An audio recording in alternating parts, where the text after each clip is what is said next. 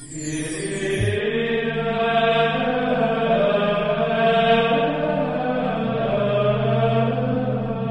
el nombre del Padre, y del Hijo, y del Espíritu Santo, el Señor esté con vosotros.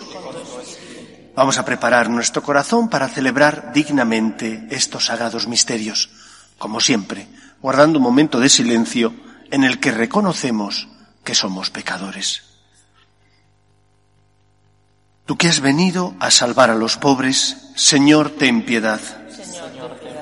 Tú que dijiste que había en el cielo más alegría por un solo pecador que se convirtiera que por noventa y nueve justos que no necesitan conversión, Cristo ten piedad. Tú que eres el camino, la verdad y la vida, Señor, ten piedad. Dios Todopoderoso, tenga misericordia de nosotros, perdone nuestros pecados y nos lleve a la vida eterna. Oremos. Al revivir nuevamente este año el misterio pascual, en el que la humanidad recobra la dignidad perdida y adquiere la esperanza de la resurrección futura, te pedimos, Señor de clemencia, que el misterio celebrado en la fe se actualice siempre en el amor. Por Jesucristo nuestro Señor.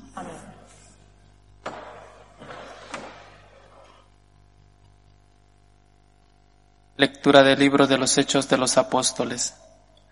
En aquellos días el sumo sacerdote y los de su partido, la secta de los saduceos, llenos de envidia mandaron prender a los apóstoles y meterlos en la cárcel común. Pero por la noche el ángel del Señor les abrió las puertas de la celda y los sacó fuera diciéndoles, Id al templo y explicadle, y explicadle allí al pueblo íntegramente este modo de vida. Entonces ellos entraron en el templo al amanecer y se pusieron a enseñar. Llegó entre tanto el sumo sacerdote con los de su partido. Convocaron el Sanedrín y el pleno de los ancianos israelitas y mandaron por los presos a la cárcel. Fueron los guardias, pero no los encontraron en la celda y volvieron a informar. Hemos encontrado la cárcel cerrada con las barras echadas y a los centinelas guardando las puertas, pero al abrir no encontramos a nadie dentro. El comisario del templo y los sumos sacerdotes no atinaban a explicarse qué había pasado con los presos. Uno se presentó avisando, los hombres que metisteis en la cárcel están ahí en el templo y siguen enseñando al pueblo. El comisario salió con los guardias y se los trajo sin emplear la fuerza, por miedo a que el pueblo los, apedrease. Palabra de Dios. Te alabamos, Señor. Si el afligido invoca al Señor, Él lo escucha. Si el afligido invoca al Señor, Él lo escucha. Bendigo al Señor en todo momento, su alabanza está siempre en mi boca. Mi alma se gloria en el Señor que los humildes lo escuchen y se alegren. Si el afligido invoca al Señor, Él lo escucha. Proclamad conmigo la grandeza del Señor, ensalcemos juntos su nombre. Yo consulté al Señor y me respondió, me libró de todas mis ansias. Si el afligido invoca al Señor, Él lo escucha. Contempladlo y quedaréis radiantes, vuestro rostro no se avergonzará si el afligido invoca al Señor, Él lo escucha y lo salva de sus angustias. Si el afligido invoca al Señor, Él lo escucha. El ángel del Señor acampa en torno a sus fieles y los protege. Gustad y ved qué bueno es el Señor, dichoso el que se acoge a Él. Si el afligido invoca al Señor, Él lo escucha.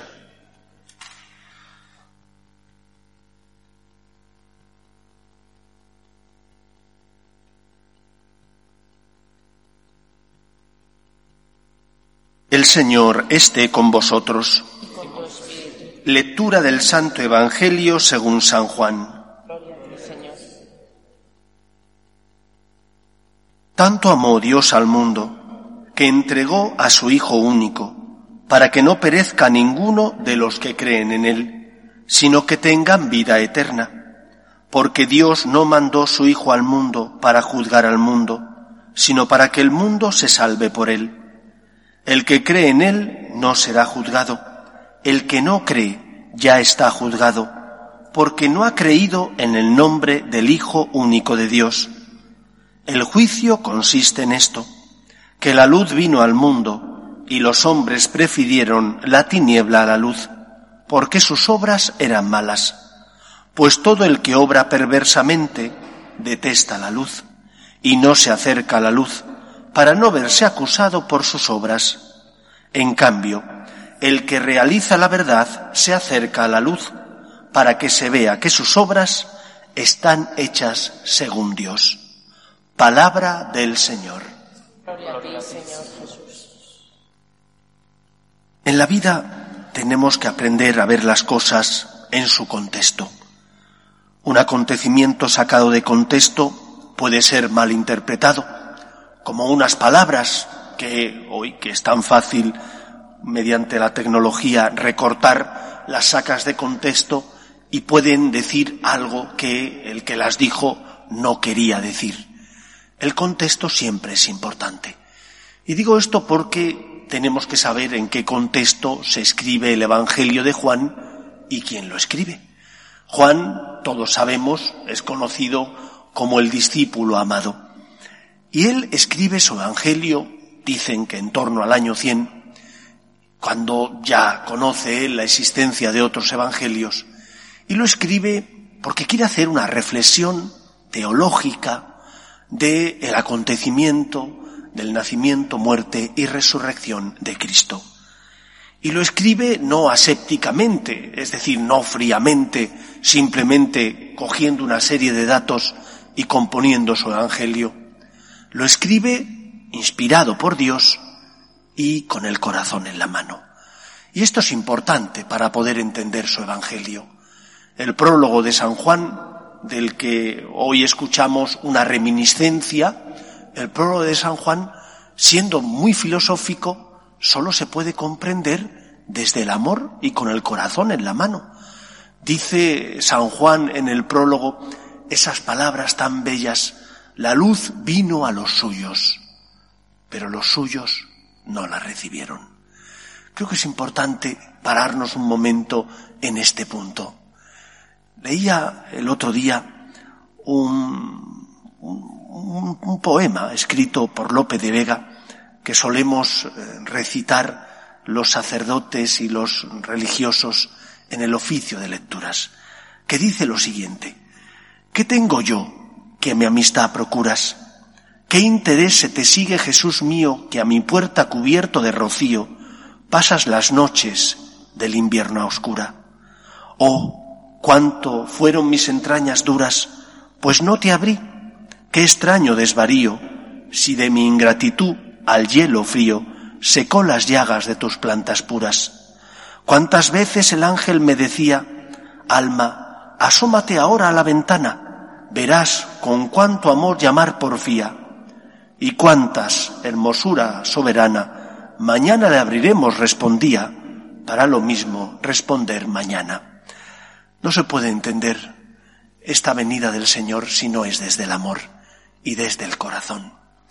Y si no es desde el corazón no podremos cambiar, no podrá haber verdadera conversión en nosotros, porque no será el miedo, el temor al infierno, gran parte de nuestra sociedad ya no cree en él, ni tampoco el cielo, el interés, el que moverá nuestro corazón, solo será el amor Pregúntate, ¿estás entendiendo lo que significa la encarnación, la muerte y la resurrección de Cristo?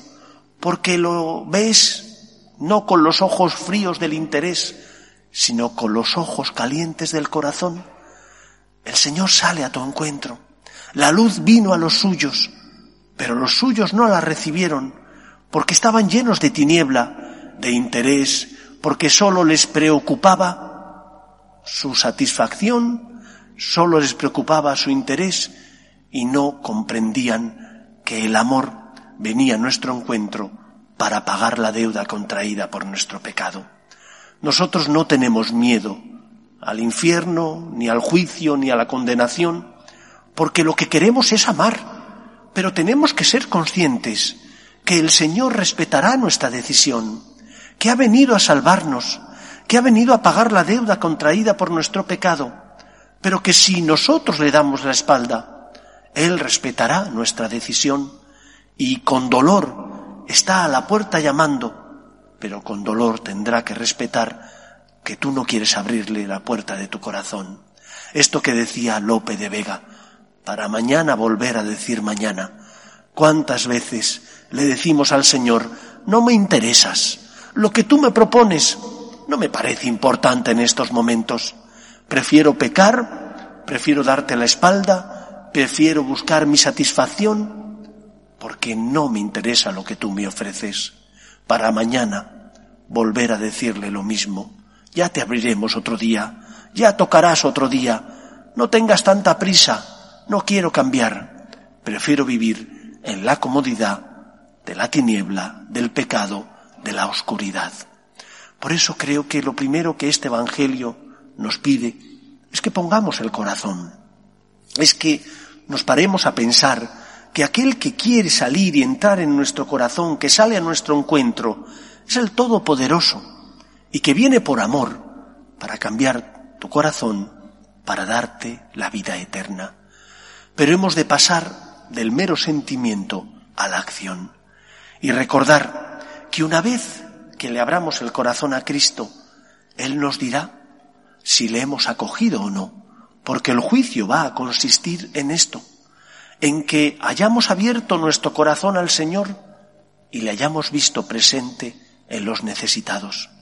Lo dijo Cristo, venid a mí, porque tuve hambre y me disteis de comer, tuve sed y me disteis de beber.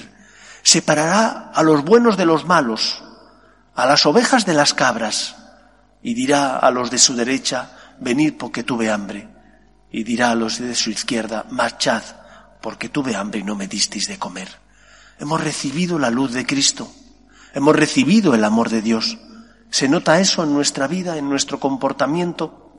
¿O por el contrario, vivimos y nuestras obras dan expresión de que no vivimos las obras de la luz, sino que estamos en la tiniebla?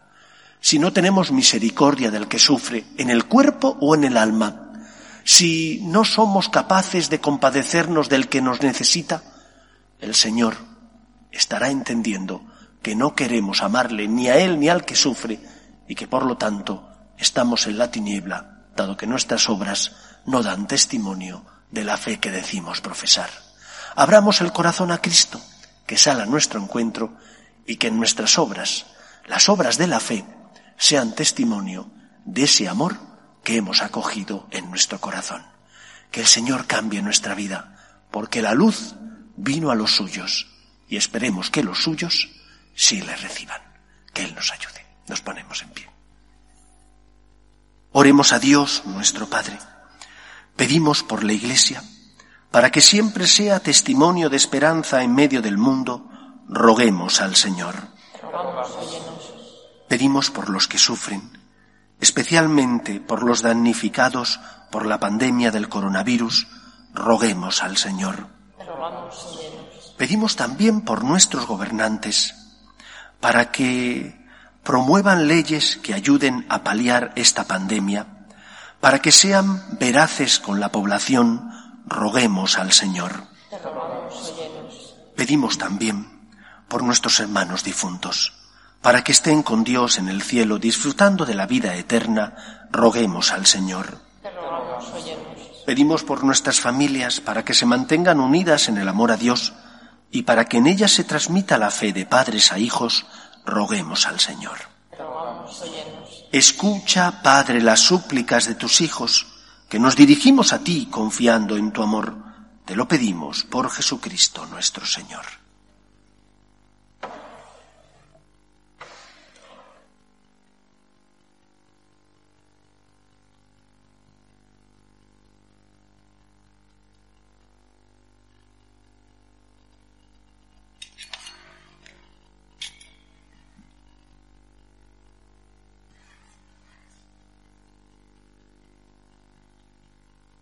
Bendito seas, Señor, por este pan, fruto de la tierra y del trabajo del hombre, que recibimos de tu generosidad y ahora te presentamos.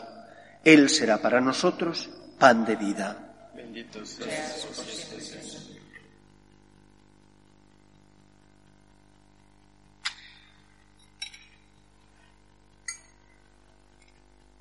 Bendito seas, Señor, por este vino, fruto de la vida y del trabajo del hombre, que recibimos de tu generosidad y ahora te presentamos. Él será para nosotros bebida de salvación. Bendito seas por siempre, Señor.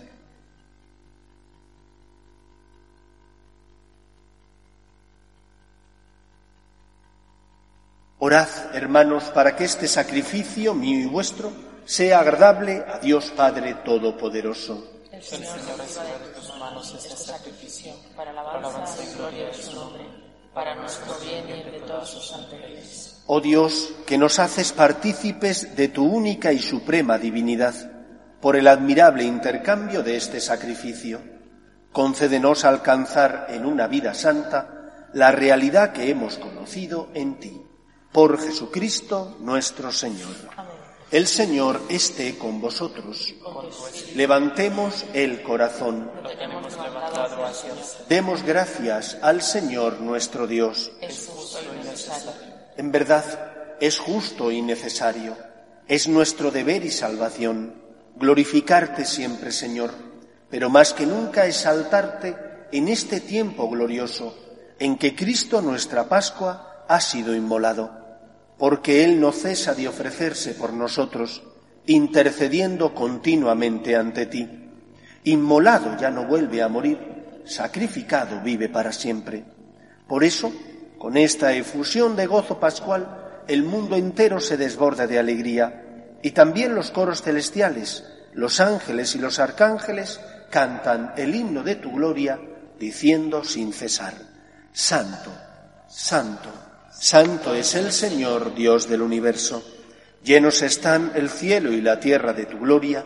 Osana en el cielo. Bendito el que viene en nombre del Señor. Osana en el cielo.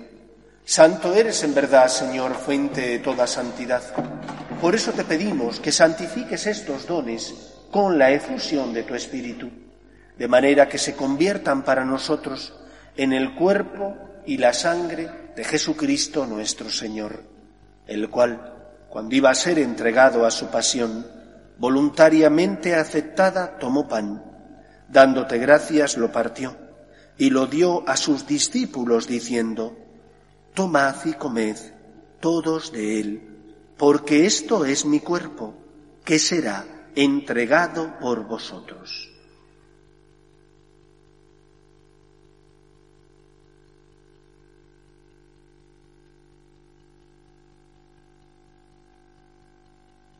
Del mismo modo, acabada la cena, tomó el cáliz y dándote gracias de nuevo, lo pasó a sus discípulos diciendo, Tomad y bebed todos de él, porque este es el cáliz de mi sangre, sangre de la alianza nueva y eterna, que será derramada por vosotros y por muchos para el perdón de los pecados.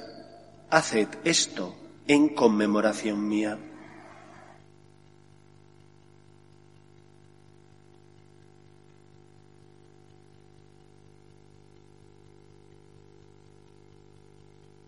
Este es el sacramento de nuestra fe. Anunciamos tu muerte, proclamamos tu resurrección. Ven, Señor Jesús. Así pues, Padre, al celebrar ahora el memorial de la muerte y resurrección de tu Hijo, te ofrecemos el pan de vida y el cáliz de salvación, y te damos gracias porque nos haces dignos de servirte en tu presencia. Te pedimos humildemente que el Espíritu Santo congregue en la unidad a cuantos participamos del cuerpo y sangre de Cristo. Acuérdate, Señor, de tu Iglesia, extendida por toda la tierra, y con el Papa Francisco, con nuestro Obispo Carlos y todos los pastores que cuidan de tu pueblo, llévala a su perfección por la caridad. Acuerde también de nuestros hermanos que durmieron en la esperanza de la resurrección, de Víctor, Román, Gertrudis, Antonio, Isabel, José María, y de todos los que han muerto en tu misericordia, admítelos a contemplar la luz de tu rostro. ten misericordia de todos nosotros, y así con María la Virgen, Madre de Dios, San José, los apóstoles y cuantos vivieron en tu amistad a través de los tiempos, merezcamos, por tu Hijo Jesucristo, compartir la vida eterna y cantar tus alabanzas. Por Cristo, con Él y en Él, a ti, Dios Padre Omnipotente, en la unidad del Espíritu Santo, todo honor y toda gloria por los siglos de los siglos. ¿Cuántas veces te quejas de la cruz que tienes que llevar, del silencio de Dios, porque a lo mejor estás pasando por la noche oscura y no sientes ni experimentas sensiblemente el amor de Dios? Estás seco como una teja, vienes a rezar, no sientes nada y te quejas. Y no tendrá el Señor derecho a quejarse de las muchas veces que tú le ignoras. Y no tendrá el Señor derecho a quejarse de tus debilidades, de tu tibieza, a veces de tu falta de perseverancia. Pregúntate, ¿estás acogiendo el amor de Dios o estás haciendo sufrir al Señor? Cada vez que le das la espalda, el Señor sufre. Sufre el frío de tu corazón, sufre la respuesta de tu ignorancia o de tu tibieza. El Señor sufre porque vino a los suyos y los suyos, dice San Juan, no le recibieron. Vamos a rezar con confianza la oración que Jesús nos enseñó y a pedirle que llene nuestro corazón del fuego de su amor. Padre nuestro, que estás en el cielo, santificado sea tu nombre. Venga a nosotros tu reino. Hágase tu voluntad en la tierra como en el cielo. Danos hoy nuestro pan de cada día. Perdona nuestras ofensas como también nosotros perdonamos a los que nos ofenden. No nos dejes caer en la tentación y líbranos del mal. Líbranos de todos los males, Señor, y concédenos la paz en nuestros días, para que, ayudados por tu misericordia, vivamos siempre libres de pecado y protegidos de toda perturbación mientras esperamos la gloriosa venida de nuestro Salvador Jesucristo. Señor Jesucristo, que dijiste a tus apóstoles, la paz os dejo, mi paz os doy. No tengas en cuenta nuestros pecados, sino la fe de tu Iglesia, y conforme a tu palabra concédele la paz y la unidad. Tú, que vives y reinas por los siglos de los siglos, la paz del Señor esté siempre con vosotros. Cordero de Dios, que quitas el pecado del mundo, ten piedad de nosotros. Cordero de Dios, que quitas el pecado del mundo, ten piedad de nosotros. Cordero de Dios, que quitas el pecado del mundo, danos la paz. Este es el Cordero de Dios que quita el pecado del mundo. Dichosos los llamados a la cena del Señor. Señor, no soy digno de que entres en mi casa, pero una palabra tuya bastará para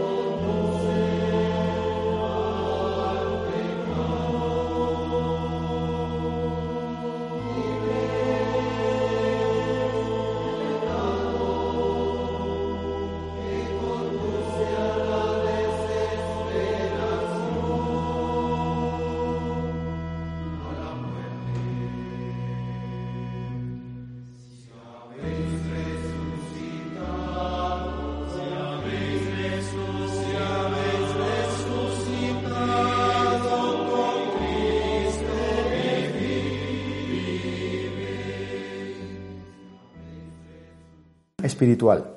Creo, Jesús mío, que estás real y verdaderamente en el cielo y en el santísimo sacramento del altar. Te amo sobre todas las cosas y deseo vivamente recibirte dentro de mi alma, pero no pudiendo hacerlo ahora sacramentalmente, ven al menos espiritualmente a mi corazón. Y como si ya te hubiese recibido, te abrazo y me uno del todo a ti. Señor, no permitas que jamás me aparte de ti. Amén.